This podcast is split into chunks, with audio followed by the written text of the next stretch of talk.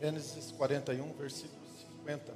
Antes de chegar o ano da fome, nasceram a José dois filhos. Diga comigo, dois filhos. Aqui lhe deu a Zenate, filha de Potífera, sacerdote de On. Chamou José, o primogênito, Manassés. Diga comigo, Manassés. E disse: Deus me fez esquecer de todo o trabalho da casa do meu pai. Manassés, Deus me fez esquecer. Diga, Deus me fez esquecer. E ao segundo chamou Efraim e disse: Deus me fez crescer na terra da minha aflição. Diga comigo, Deus me fez crescer na terra da minha aflição. Amém? Diga dois filhos. Dois filhos. Manassés e Efraim. Diga dois filhos. Ah, se você for para Gênesis capítulo 2, você vai ver que depois que Deus fez toda a obra dele, luz, luminares, plantas, aves, répteis. Ele terminou a obra dele no capítulo 2, se você ler comigo aqui.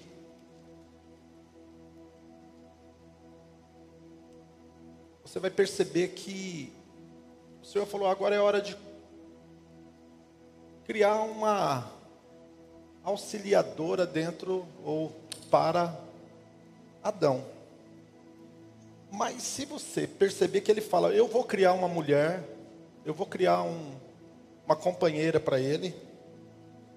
E aí, de, de repente, a Bíblia diz que Deus chama os animais. Pode abaixar um pouquinho, fazendo favor? Olha só. Gênesis 2, 18 diz assim: Disse o Senhor: Não é bom que o homem esteja só. Falhei uma ajudadora que ele se que lhe corresponda. Em algumas traduções diz, far-lhe-ei uma adjuntora que lhe seja, seja idônea, que lhe seja idônea.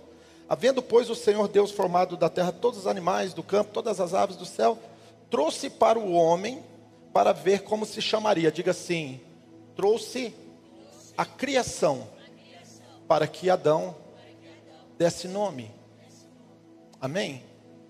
Os dois, as duas passagens, quando eu estava meditando, ruminando, orando, falando com o Senhor, tem, ah, mesmo no, no texto de Gênesis 2, quanto em Gênesis 41, existe algo que, que me saltou aos olhos.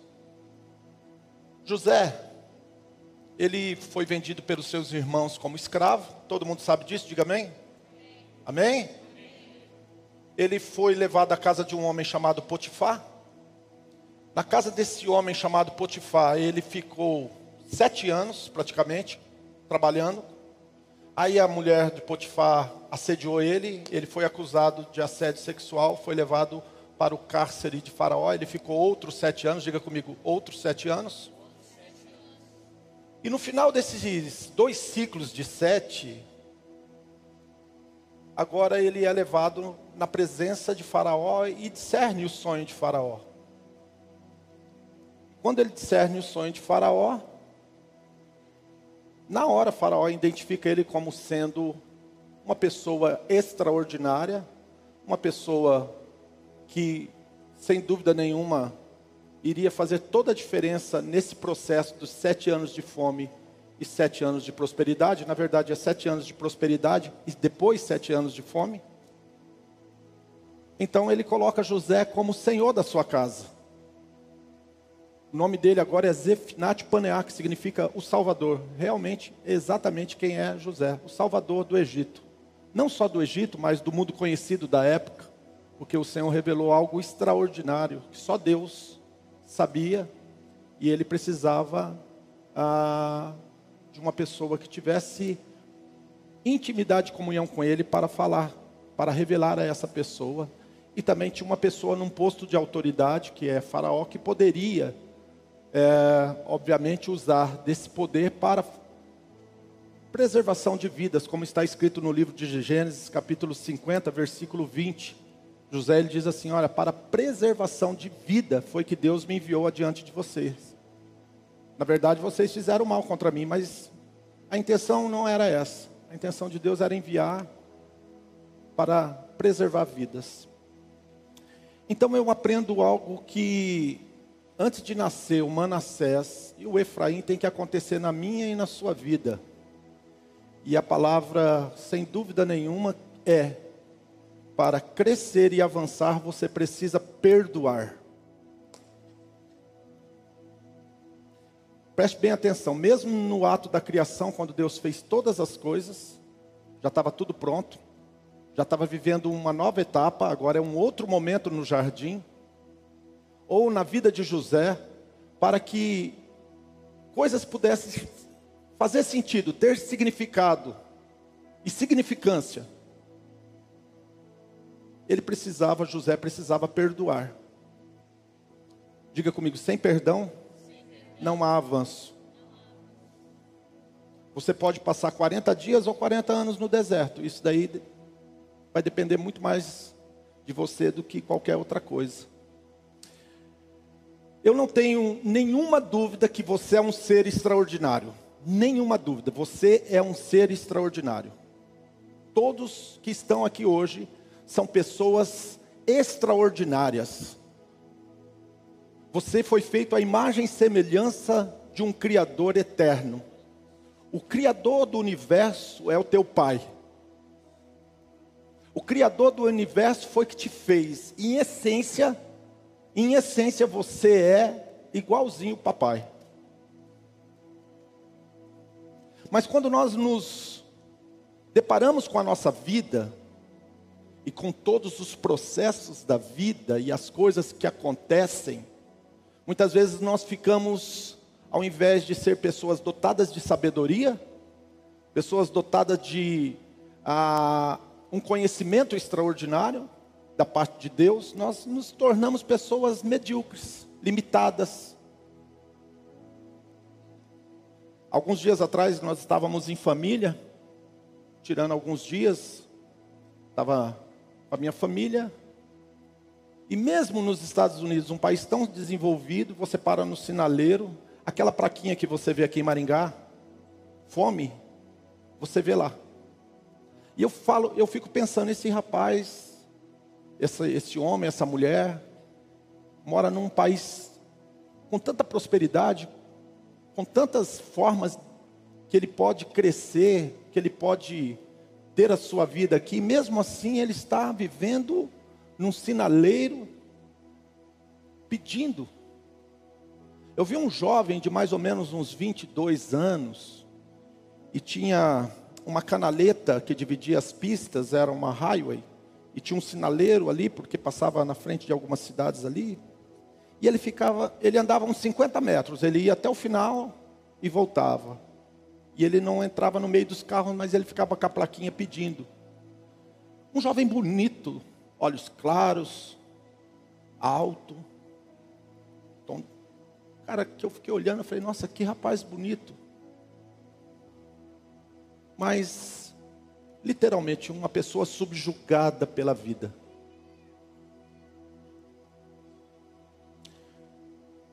Quando nós, mesmo sendo imagem e semelhança de Deus, nós decidimos e essa decisão é pessoal, é, faz parte de cada um de nós, é você que vai ter que dar esse, essa resposta.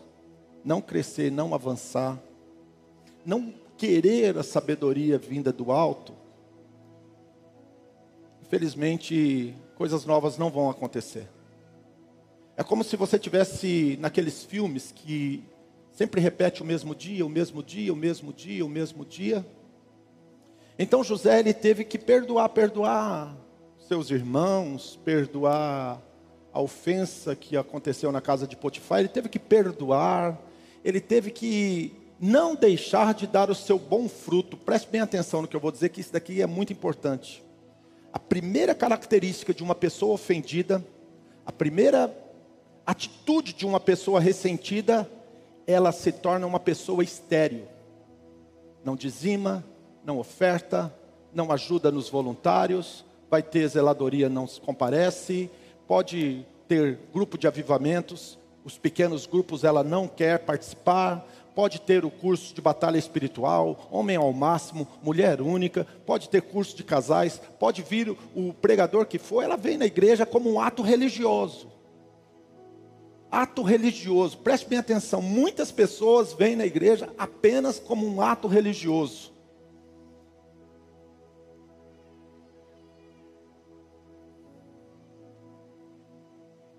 Vocês se lembram que na prisão, José ele discerniu o sonho do copeiro e do padeiro. E o copeiro foi abençoado. Mas o copeiro se esqueceu de José. Ele ficou lá ainda mais dois anos. Quando nós estamos cheios do Espírito Santo, não é quando você dá pulinho, saltinho, gargalhada. Quando você está cheio do Espírito Santo, a evidência de que você está cheio do Espírito Santo é os frutos que você está produzindo: bondade, longanimidade, temperança, domínio próprio. Em Hebreus 10, 36, aplicando a palavra no coração de um homem, de uma mulher que vive o seu potencial máximo, que vive o propósito de Deus na sua vida, a Bíblia diz assim: depois de haver feito tudo, permaneça firme, a fim de que você alcance a promessa. Então agora eu já resolvi áreas da minha vida que precisavam ser resolvidas. Eu perdoei quem tinha que perdoar. Eu me perdoei, porque muitas pessoas precisam é se perdoar. Então agora chega o um novo tempo. Porque eu quero crescer. Eu quero mudar. Eu quero avançar. Eu nasci para viver o potencial máximo do que Deus depositou dentro de mim. Eu não vou viver mediocridade. Eu não vou viver à margem. Eu não vou ser mais um. Até porque quem tem a sua identidade aferida em Deus, ele sabe que ele não é mais um. Não precisa ficar falando. Então José coloca nome aos seus filhos, assim como depois da obra completa, Deus chamou Adão e falou: coloca nome nos animais, coloca nome. E aqui você vê algo extraordinário.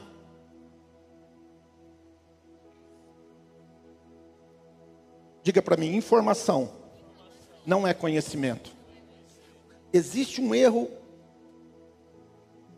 que acontece na vida de pessoas hoje, que as pessoas têm muita teoria. Mas conhecimento não é apenas uma informação. Você pode ficar cinco anos no banco de uma faculdade estudando direito, não quer dizer que você é um advogado. Você pode ficar cinco anos fazendo, quem sabe, psicologia, mas você não é um psicólogo. Você só, você só obteve informações. Diga comigo.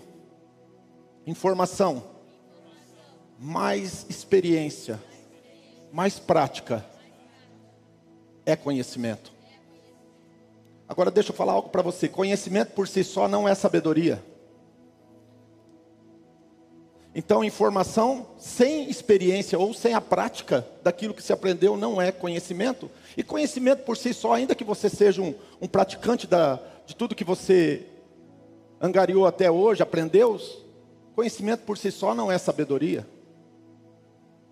Sabedoria é um passo à frente do conhecimento. Sabedoria é a capacidade do indivíduo de discernir, de fazer escolhas, de tomar decisões, e isto, olhando para a luz da palavra, diz que só acontece quando você tem o temor do Senhor. Eu posso me tornar um idiota com a Bíblia debaixo do braço. Alguns dias atrás nós estávamos, eu estava num culto onde John Beaver estava pregando, e eu, quem me conhece sabe que eu, eu leio muitos livros dele, já li muitos livros dele, indico os livros dele para todo mundo, é um cara extraordinário. E ele foi conversar com um pastor que estava preso. Sonegação, assédio sexual, e aí ele perguntou: O que, que te aconteceu, cara? Você veio parar numa prisão por sonegação e por assédio. Ele falou assim: John, eu amava Deus, eu continuei amando a Deus, mas eu perdi o temor. Tem muitas pessoas aqui nessa manhã que amam a Deus, mas já não tem um temor coração, no seu coração. E é exatamente isso que, particularmente falando, isso daqui não é uma demagogia, eu sei os votos que eu vou fazer esse ano e o porquê que eu vou fazer os meus votos. É que eu não quero perder o temor do Senhor. Porque se eu perder o temor do Senhor, eu perdi tudo. E as circunstâncias que vão acontecendo no meu, na minha rotina, no meu dia a dia, no meu 2024, pode ser algo extraordinário que vai me alavancar a um outro nível, mas também pode me destruir. E eu vou ter que encarar cada uma situação, cada etapa, cada mês, e eu vou ter que dar um sentido, um significado eu vou ter que dar nome às coisas. Diga comigo assim: não é o que acontece comigo, mas é o que acontece a partir do que acontece comigo. Sabe, quando eu era mais novo, eu, eu, eu observava muito as atitudes das pessoas. Depois eu fui ficando mais velho, eu parei de observar as atitudes e comecei a observar as reações da pessoa. Vou repetir. As tuas reações falam muito mais do que suas atitudes. José, Gênesis 41, ganhou uma, uma mulher de presente. Deus dá mulher de presente para a gente, sabia? Né, pastora?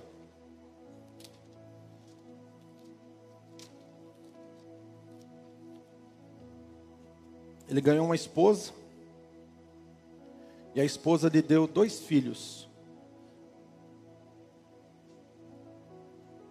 E quando ele estava vivendo, preste bem atenção no que eu vou falar aqui, porque isso aqui é muito profundo. Quando ele estava vivendo o ápice da prosperidade, então ele estava pronto para dar nome aos filhos. Não foi no tempo de seca, que ele ressignificou. Foi num tempo de abundância. Tem pessoas que querem, preste bem atenção, isso daqui é a chave da pregação. Tem pessoas que querem ressignificar mudança de vida. Mas se não acontecer algo dentro de você que vai gerar uma abundância, você, se você estiver vivendo como diz em Provérbios, que aquele que está feliz, ah, as coisas parecem como mel, mas para o infeliz até um amarguinho parece ser doce. Se você não estiver vivendo satisfação, se você não estiver vivendo gozo, você nunca vai conseguir olhar para a tua história triste e falar: aquela história me trouxe aqui e hoje eu posso glorificar a Deus. Aquela situação, aquele, aquele amigo de trabalho que te perseguiu, aquela pessoa que te caluniou, aquela pessoa que te roubou, aquela pessoa que foi ingrata com você. Se você estiver na miséria psicoemocional e espiritual, você nunca vai conseguir dar um sentido a que te aconteceu. Nasceram os dois filhos e ele falou: o primeiro, meu filho se chama Manassés motivo para esquecer. Em outras traduções diz: Deus me fez esquecer das dores da minha família. Sabe, o lugar onde nós mais somos feridos não é lá fora, por incrível que pareça, ainda que também somos feridos, mas muitos casos que a gente atende no gabinete pastoral, você vai ver que é um problema de ódio de paternidade, é com pai e com mãe. Quem está comigo, diga amém. Deus me fez esquecer, e aqui eu estava meditando, não é amnésia. É amnésia, eu não tenho amnésia, eu não sou louco, eu não sou doido, minhas faculdades mentais estão funcionando em. O que aconteceu é que olhando para trás, eu já não vivo falando disso. Eu já estou indo para frente, eu estou avançando, eu estou crescendo. E quando eu olho para trás, Deus me fez esquecer. Deus tirou essa dor de mim. Um dia eu estava conversando com uma mulher que ela é gestora de um dos cursos da UEM, Maria, professora, e ela disse que uma das características da região norte e noroeste do Paraná é o ressentimento. As pessoas é, elas são ressentidas, em grande parte, não estou falando que são todos. E eu conversando com a, com a Maria, uma mulher extraordinária, uma portuguesa intelectual. Ela falou: o problema de, do ressentimento é que a pessoa, ela vive trazendo de volta aquela emoção, aquela sensação que talvez nem ela viveu, foi o seu pai, seu avô, mas alguém transferiu isso para ela e ela ainda está vivendo como se fosse com ela o que aconteceu, quem sabe, com seu pai, com seu avô, com seu bisavô. José, José, ele disse: O Senhor me fez esquecer. Eu quero profetizar para Maringá hoje. Maringá, ela é, uma, é a melhor cidade do Paraná, do Brasil. É uma cidade de vanguarda. Eu costumo dizer que quando eu viajo, eu não volto para Maringá, eu não sinto saudade de lugar nenhum onde eu fui. Eu quero estar em Maringá. A pastora tem uma frase que ela diz: viajar é bom, mas estar em Maringá e voltar para nossa casa é melhor ainda. O Manassés nasceu. E quando que nasceu o Manassés? Num tempo de prosperidade. Não foi no tempo de miséria. E aí então ele diz: O Senhor me fez esquecer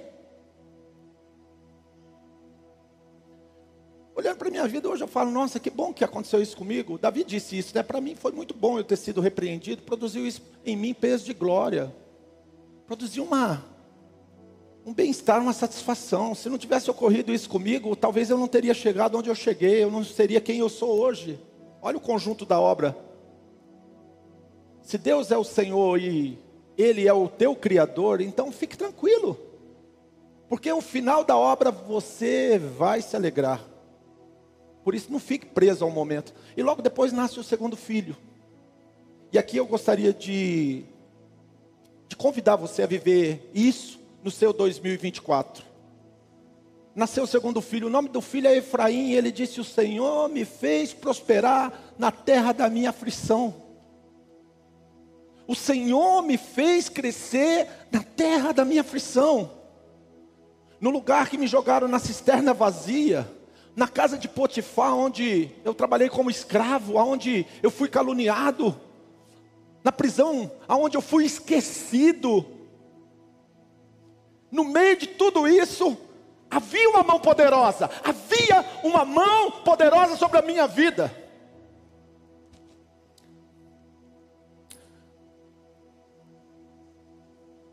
Uau! Quem está pronto para viver o extraordinário? Então eu quero que você saiba, aonde você foi ferido, Deus vai te usar para levar cura. Aonde você foi caluniado, agora você vai ser um testemunho da verdade.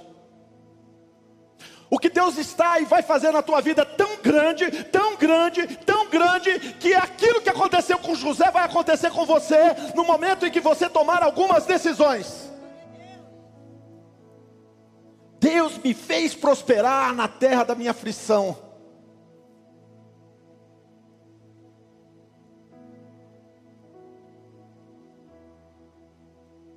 Mas você precisa estar pronto para dar nome. Você precisa dar um nome ao que te aconteceu, ou que está te acontecendo. Pastor, mas como que eu vou viver prosperidade? O senhor está pregando uma mensagem que é impossível de viver que, que é isso? O senhor está louco. O senhor não está entendendo o que está acontecendo comigo, pastor. Eu estou vivendo literalmente um inferno astral. Não tenho finanças, não tenho paz dentro de casa, não está acontecendo tudo aquilo que eu um dia almejei para a minha vida, não terminei a faculdade, não troquei de carro, não fui viajar, não fiz nada. O senhor não está entendendo. Irmãos, deixa eu falar uma coisa: tem coisa que não é para entender. Se for, se for para você ficar tentando entender, você vai ficar louco. Então o que, que eu tenho que fazer, pastor? Aqui eu aponto a única solução para qualquer pessoa, do zelador de uma empresa ao CEO dessa empresa, ao presidente da república, qualquer outra pessoa. Você precisa receber Jesus na sua totalidade dentro do teu coração. Talvez tudo que está te acontecendo é um desafio para você conhecer Jesus. João 10, 10 diz assim: Mas eu vim dar vida, e vida em abundância. Eu vim trazer vida, e vida em abundância. E se você ler lá, o Novo Testamento foi feito, foi escrito no grego, a palavra vida, lá no grego é a palavra zoé ou zoe. Eu vim dar vida abundante. O que, que significa isso, pastor? João capítulo 1, versículo 12 diz assim: E todos quanto o recebeu, deu-lhes o poder de serem feitos filhos de Deus. Quer dizer que alguma coisa vai acontecer no teu interior. Você vai sair do estado da, do ressentimento, do estado da amargura, do estado da tristeza. E se você de repente está vivendo um tempo legal, eu acredito que muitas pessoas estão vivendo um tempo legal, então aproveita. Aproveita tudo que você está vivendo e passa uma régua. Faça as pazes com o seu passado. Vou repetir. Você precisa fazer as pazes com o seu passado.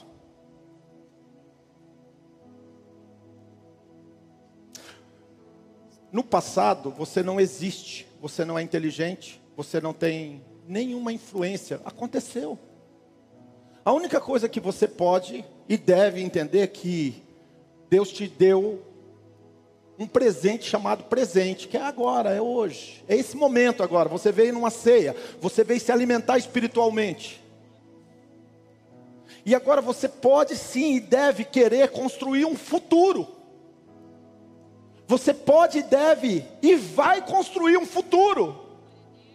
Um futuro diferente a partir do teu interior.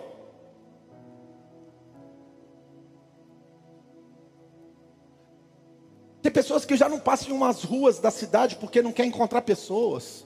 Tem pessoas que está no shopping, se ela vê outra pessoa, ela desvia. Se ela for num restaurante e vê pessoas, ela se levanta e vai embora. Você não nasceu para ser escravo disso. O Senhor quer gerar um Manassés na tua vida, mas você precisa estar tá bem. Você precisa passar pela etapa do perdão. Você precisa querer perdoar pessoas. Você precisa avançar em direção a uma sabedoria, não é uma sabedoria humana, carnal, como diz Tiago, é uma sabedoria divina, que ela é cheia de bons frutos. Pelos frutos conhecereis, não adianta você postar no Instagram que está legal, mas os frutos, irmãos. Quando você está vivendo o Manassés e o Efraim, você tem uma vida nova. Vida nova é acompanhada de novas atitudes. Vida nova é acompanhada de um comportamento diferenciado. Vida nova mostra que você vive mudanças todos os dias. E você pode falar: ah, chegou o tempo de avançar e continuar crescendo. Chegou meu tempo, chegou minha hora. Eu vou crescer. Eu vou avançar. Foi por isso, foi para isso que Cristo te salvou e foi para isto que o Senhor te fez. Lembra que eu disse no início de Gênesis 2? Depois que tudo estava perfeito no jardim, ele chama o homem e fala: Agora dá nome a toda a criação.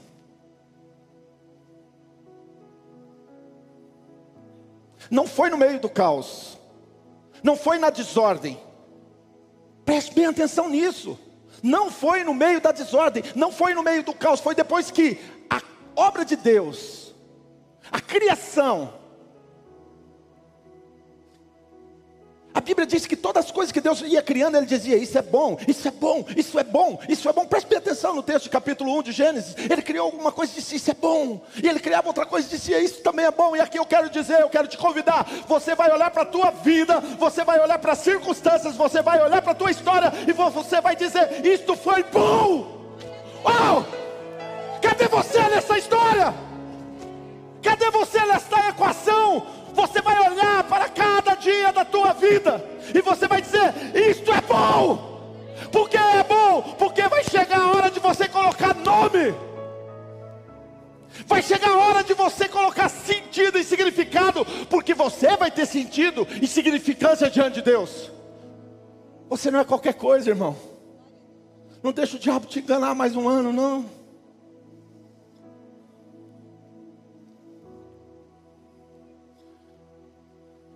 Está aí uma coisa que o diabo não tirou de mim. Ele pode ter tocado em áreas, em coisas, mas ele nunca tirou isso de mim. Eu sei quem eu sou, eu sei do meu valor. Deus é testemunha. A pastora até às vezes fala assim: ó, calma, amém, Jaquenilson. E eu concordo com ela, ela está certa. Mas o diabo nunca conseguiu tirar a minha identidade. Por quê? Porque eu sou filho do Altíssimo. A sombra do Onipotente está sobre mim. E eu descanso. E eu descanso.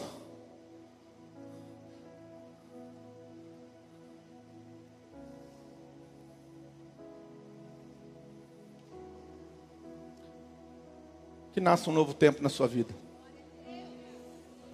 Uma nova história. Talvez tudo que você viveu até aqui foi só para preparar você para viver uma nova história. É assim que canta? Uma nova história Deus tem para mim? Aleluia. Manassés, pode vir. Pode vir. Porque, como eu disse, não é sobre informação, é sobre conhecimento e sabedoria. Efraim, cadê você, meu filho? Se apresente na minha vida, porque eu quero que todo mundo saiba: Deus me fez prosperar na terra da minha aflição.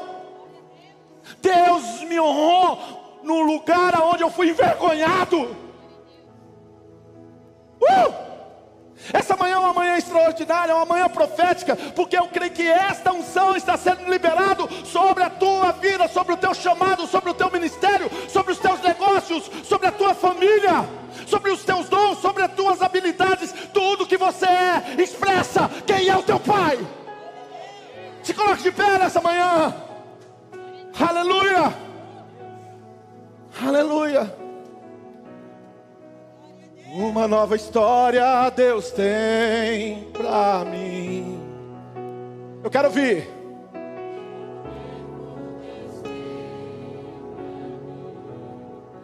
Tudo aquilo que perdido foi. E abençoarei. Uma nova história. Uma nova história Deus tem para mim. Quem sabe esse lugar não é o lugar onde Deus está começando uma nova história para você. Deus, Ele é, sem dúvida nenhuma, a pessoa que mais cria novas histórias. O que para alguns é o fim, Deus está dizendo só é o começo. Sabe, deixa eu te falar uma coisa que Deus falou comigo. Tem pessoas que colocaram um ponto final aonde Deus colocou uma vírgula. É, é verdade. Você meteu um ponto final lá. Não era para você ter colocado um ponto final, era só uma vírgula. E tem gente que está colocando vírgula aonde Deus colocou um ponto final. E se é ponto final, ponto final e acabou. Acorda.